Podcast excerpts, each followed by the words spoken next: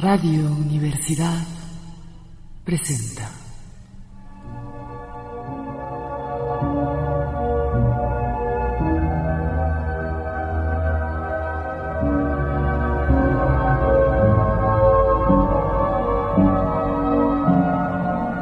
La llave del tiempo. La clave del tiempo. La nave del tiempo. El ave del tiempo.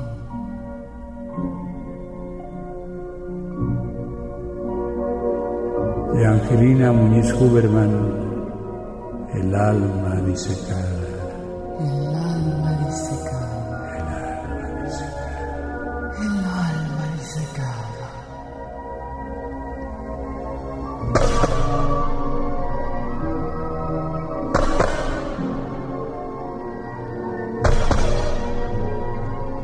Cuando derribaron la alta puerta de blanca madera tallada, de perilla dorada, no fue su cuerpo lo que hallaron, sino su alma disecada. Disecada.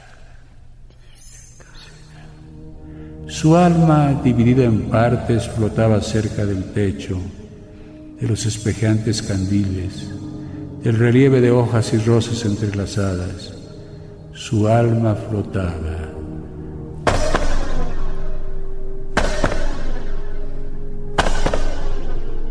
Pero los que derribaron la alta puerta solo vieron el cuerpo momificado. El aire escapó por el espacio abierto y hacia las escaleras.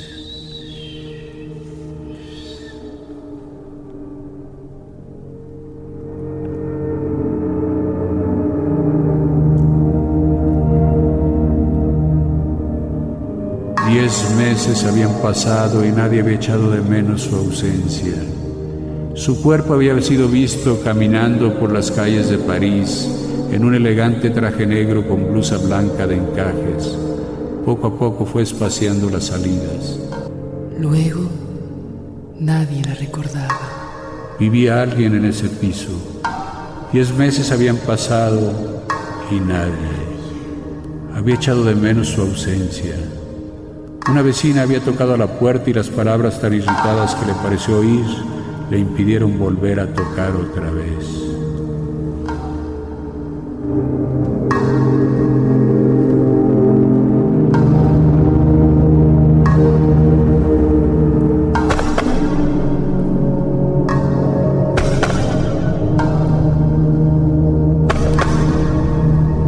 El cuerpo que hallaron los que derribaron la puerta, encogido y reseco, yacía acurrucado en el suelo.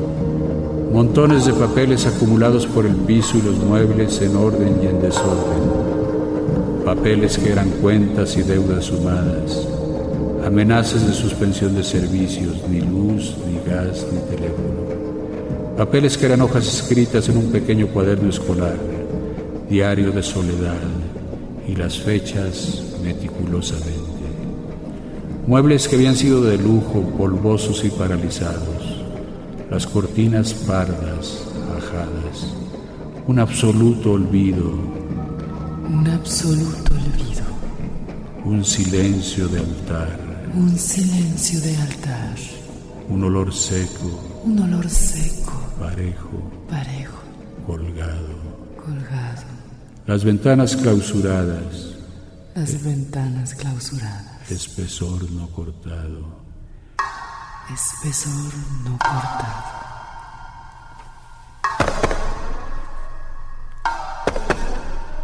el cuerpo en el suelo de negro, con la blusa blanca de encajes, diez meses. Diez meses. Diez meses. Arriba el alma suspendida, Arriba el alma suspendida.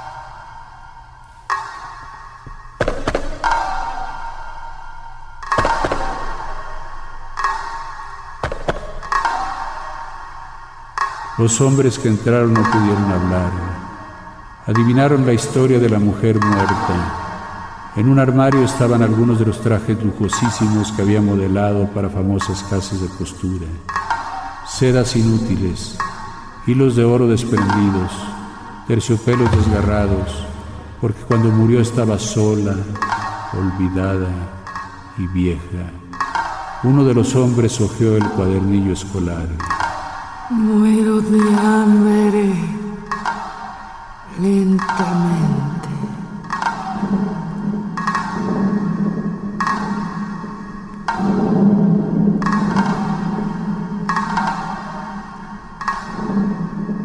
Y caminaba por las calles en busca de rincones tranquilos, bellos.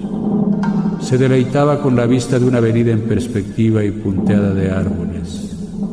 Las fachadas de las casas, los bajorrelieves, los motivos esculpidos la inclinaban a imaginar las vidas interiores que pudieran albergarse tras de ellas. Buscaba los lugares que habían sido pintados desde el siglo pasado cuando los pintores también salieron a las calles y luego entraba en los museos y confirmaba.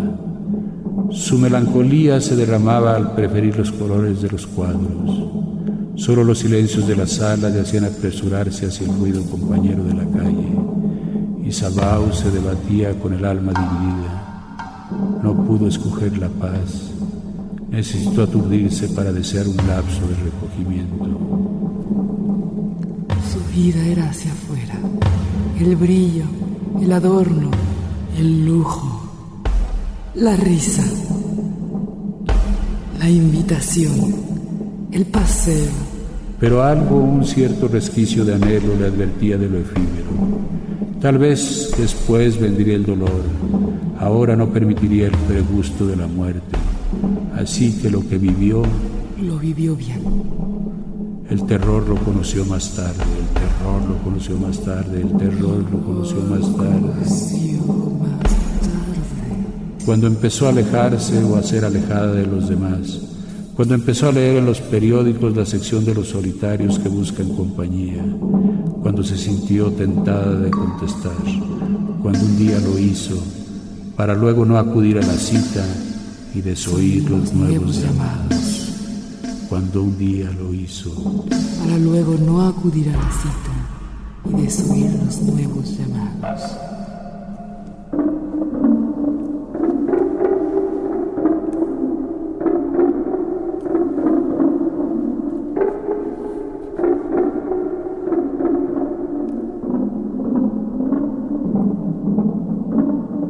El hombre que hojeaba el cuadernillo abandonado, ya sin mano que escribiera en él, encontró en una parte encuadrado. Nadie puede imaginar la desesperación de llegar a la casa y tener la absoluta certeza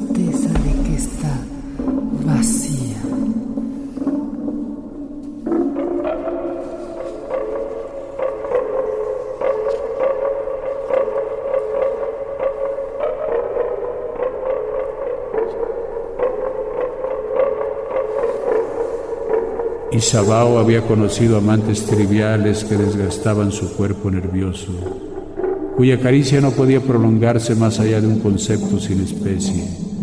Poco podía recordar. El olvido era lo único que se le representaba. Las huellas en su cuerpo eran huecas. Su delgadez espejaba imágenes no recuperadas. Ellos habían escapado de un abismo que seguía descendiendo. El abismo estaba en el alma de Sabao.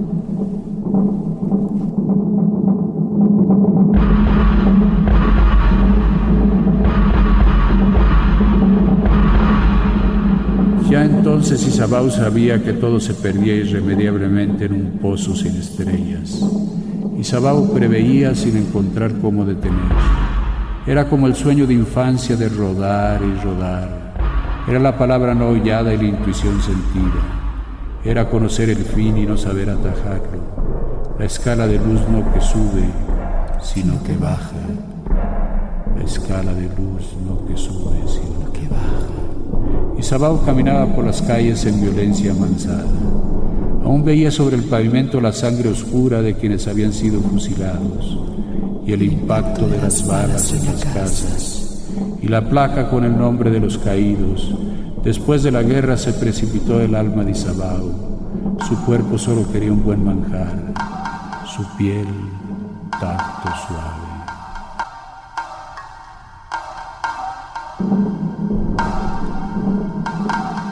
Desarrolló el arte de las sensaciones exquisitas y se gozaba en sí misma. Su encarnación doblegaba el espejo y proporcionaba a las telas y a las joyas una transparencia acomodada. Cada músculo y cada nervio y cada hueso en equilibrio. El movimiento era danza concebida. No caminaba, se deslizaba.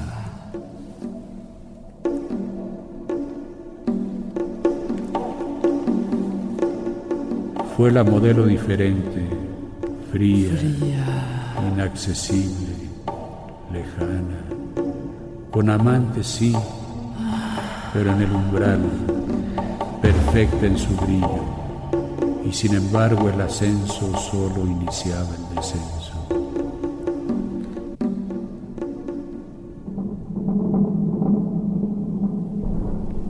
El hombre lee en otra página del pequeño diario ¿Qué no daría por un pedazo de pan, por una naranja fresca, por una tajada de melón, por una taza de caldo hirviente? Vendería mi alma.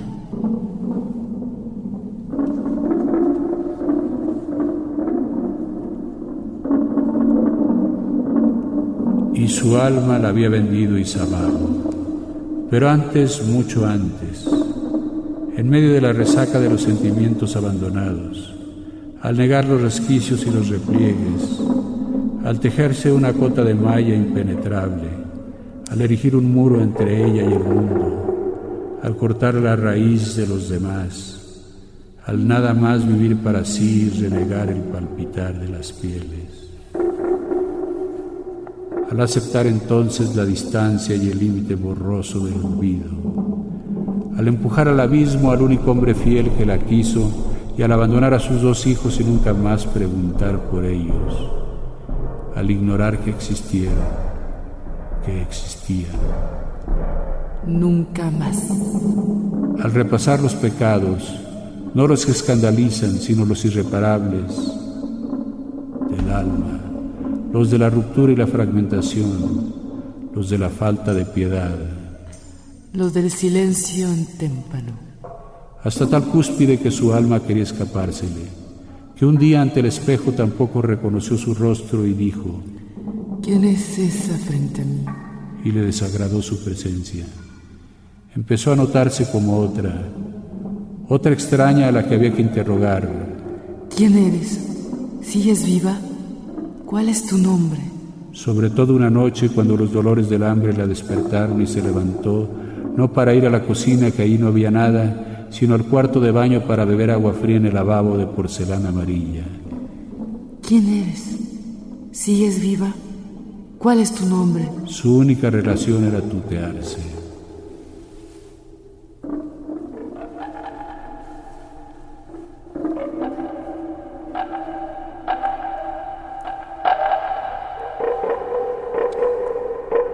Otra vez el hombre ojea el cuadernillo. Morir de hambre es la mayor tortura y de soledad.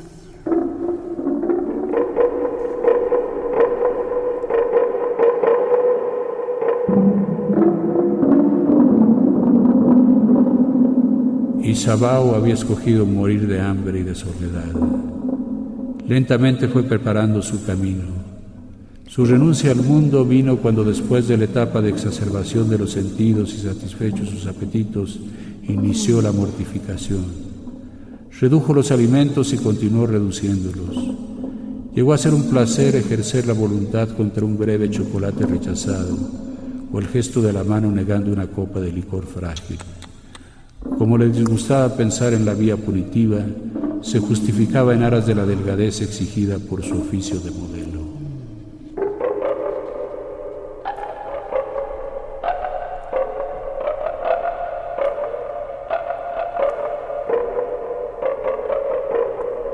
La soledad fue fácil de reafirmar. Es un hecho que siempre existió, en el momento de la partida del claustro materno, y que solo era temerario integrarla en sí. Los trucos para no reconocerla, amigos, fiestas, pactos, eran simples de contrarrestar. Nadie echa de menos que una sola escape. el aturdimiento sigue, aún es más sonoro. Pero una cosa es la soledad elegida, otra la impuesta por los demás.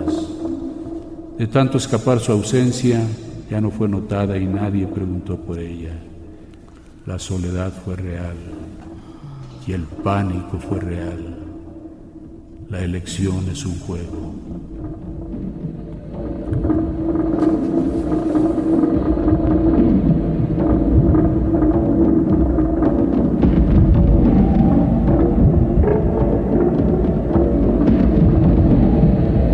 Isabao conoció deleites en paz. Pasear por el parque de So, donde de niña le habían llevado sus tíos y donde jugaba con su prima. Las líneas paralelas de setos, árboles y flores, las fuentes de agua, las estatuas en movimiento, la suave tierra apisonada, el verde del césped, los juegos tranquilos con su prima, correr para sentarse bajo un castaño y luego hablar e imaginar.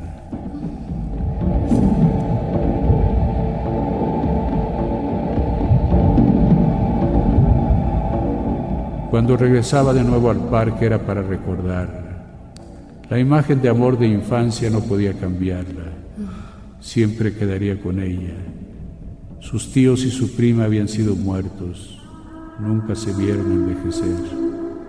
El recuerdo era perfecto, como bola de cristal con pequeña y agrandada flor inserta. Algo totalmente poseído por ella y guardado intacto. Consuelo al cual ir y venir.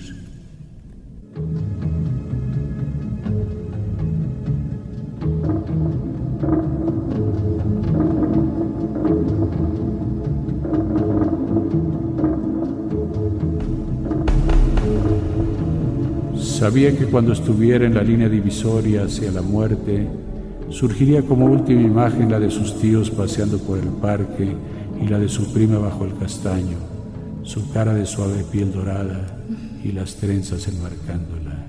Sabía, se esforzaría porque así fuera.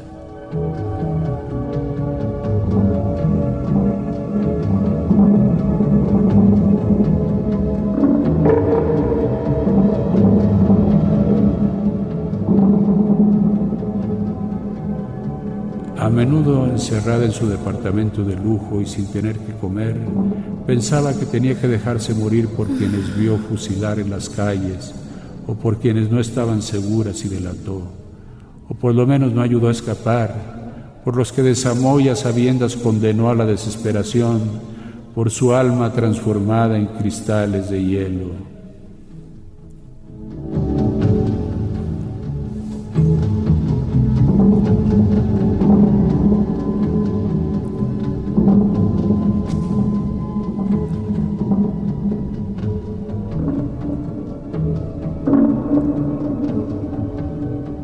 Los hombres que habían violado la tumba bordeada de papeles blancos, cuentas y recibos atrasados no se atrevían a tocar el cuerpo yacente, por miedo a que se desintegrara en el aire y volara por el espacio abierto. Abajo ululaban las ambulancias y los automóviles de la policía. El hombre que había recogido el cuadernillo escolar se lo guardaría en la camisa, no sin antes leer de nuevo. Sé que voy a morir pronto. Mis riñones ya no funcionan. Orino sangre. No puedo ni siquiera levantarme del suelo.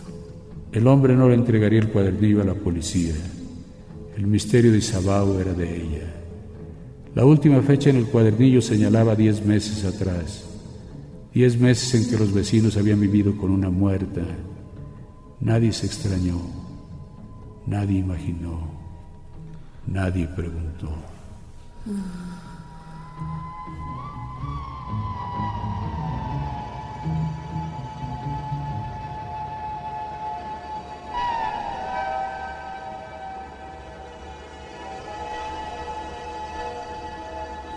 Isabao había sido maldita y sin embargo eso no lo sabían los demás.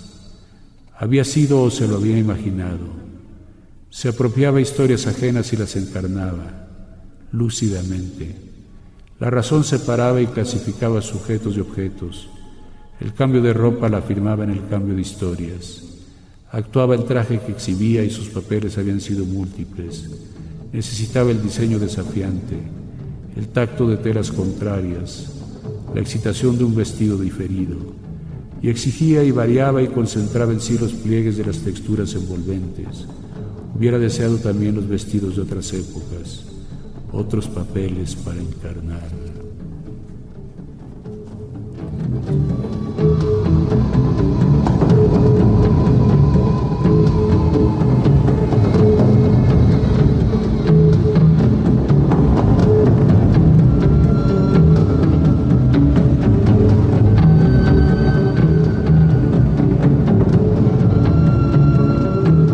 pasando el tiempo y fue quedándose sin trabajo, ensayaba en su casa cada uno de los trajes repitiéndose las historias. Luego acudió a su memoria y a revivir lo que solo ella sabía que era maldito. A los 70 años no quiso perdonar sus traiciones, aquella delación en la guerra y aquel haber condenado a sus muertes. Sus tíos y su prima fueron fusilados. Ahora estaba segura. Ni siquiera lo explayó en su diario Dejó que le fuera carcomiendo su interior, que fuera secando sus entrañas y que todos sus líquidos corporales se agotaran. Ni aun la compañía de los gusanos redentores. A nadie le pediría nada, ni una limosna en la calle.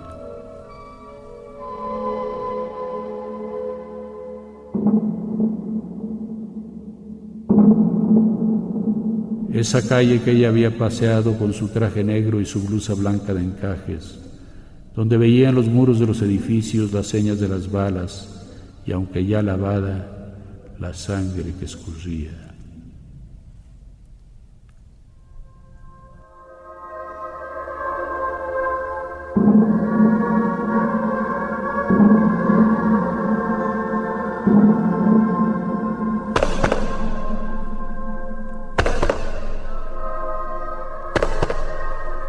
Por eso los hombres que derribaron la puerta encontraron un cuerpo expiado. El alma disecada esperaba ese resquicio de aire para elevarse, para internarse.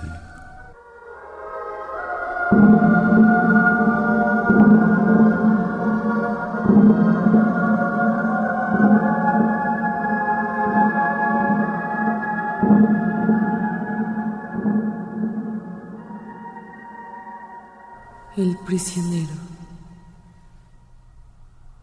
Fueron mis lágrimas mi pan de día y de noche mientras me dicen todos los días, ¿dónde está tu Dios?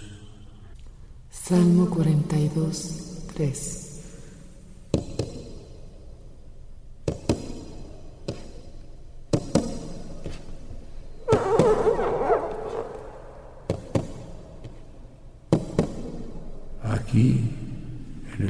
De la celda, con las uñas arrancadas, el cuerpo maltrecho y amoratado, sé que colmado la medida del dolor. El dolor físico estalla las células y retuerce los nervios. Trae al principio el miedo y luego el olvido total. Al final ya nada importa y renace el valor. No hay que perder si todo se ha perdido. No hay temor de hablar porque las palabras son vacíos. Solo queda el dolor constante desde un extremo a otro del cuerpo.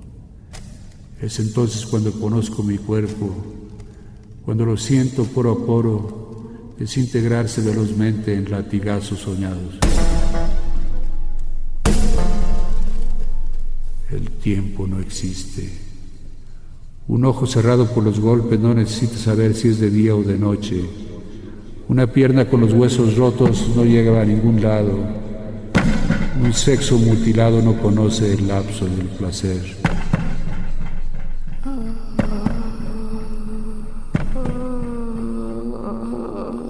Ya nada me hace falta. Todo me sobra. Pensar en el regreso no es pensar.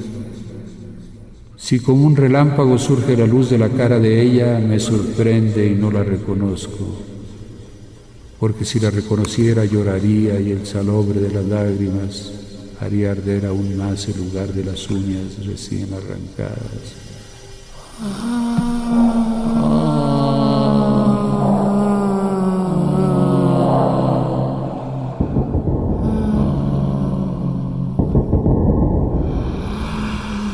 Pero sí la reconozco y la luz de su cara está ahí en la pared, donde no veo las manchas de sangre ni los insectos aplastados. Ella sonríe y entonces la recuerdo.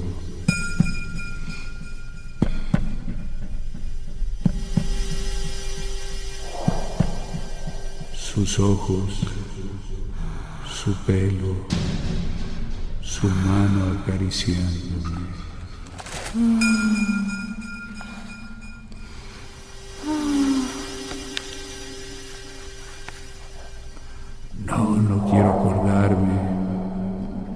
Acordarme sonreír es perdonar y no quiero.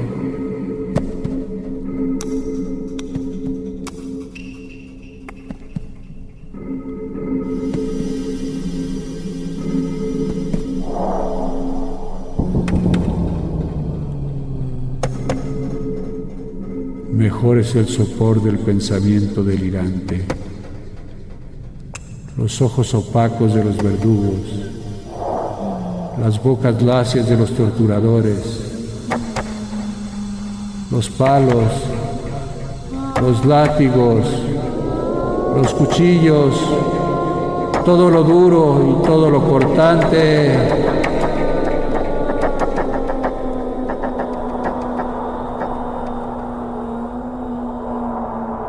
No la cara de ella ni su piel suave.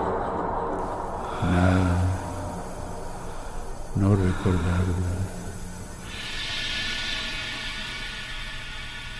ni siquiera hablar, olvidar también el lenguaje.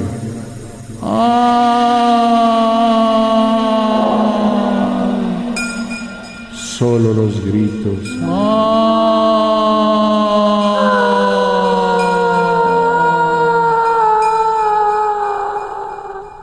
Volver a lo más primitivo a la oscuridad de la caverna, a la roca pertinaz.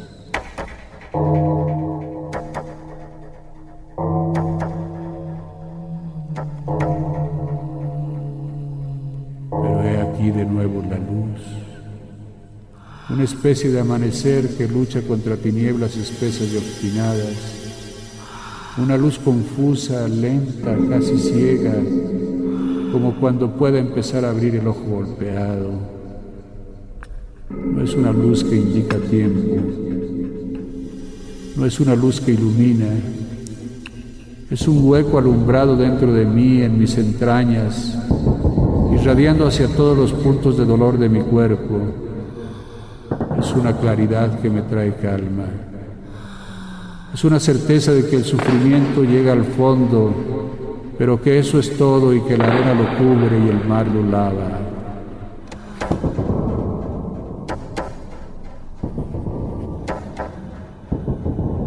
Es la luz del bien que dora el espacio de la celda y que niega la raíz del mal.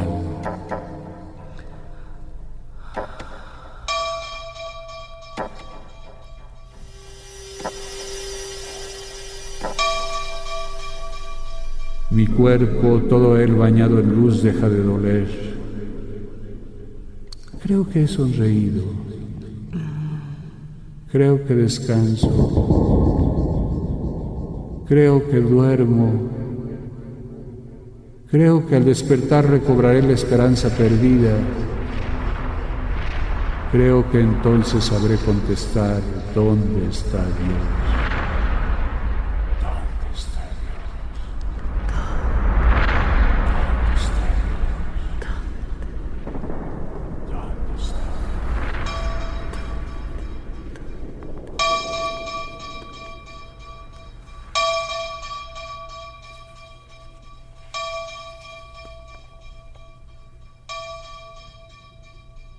Radio Universidad presentó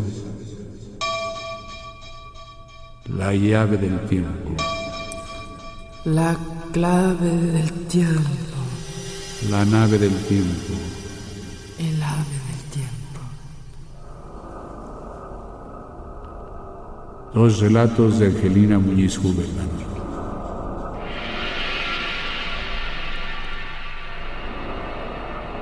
Narración, producción y dirección Juan López Montezuma. Locutora Karin Burnett.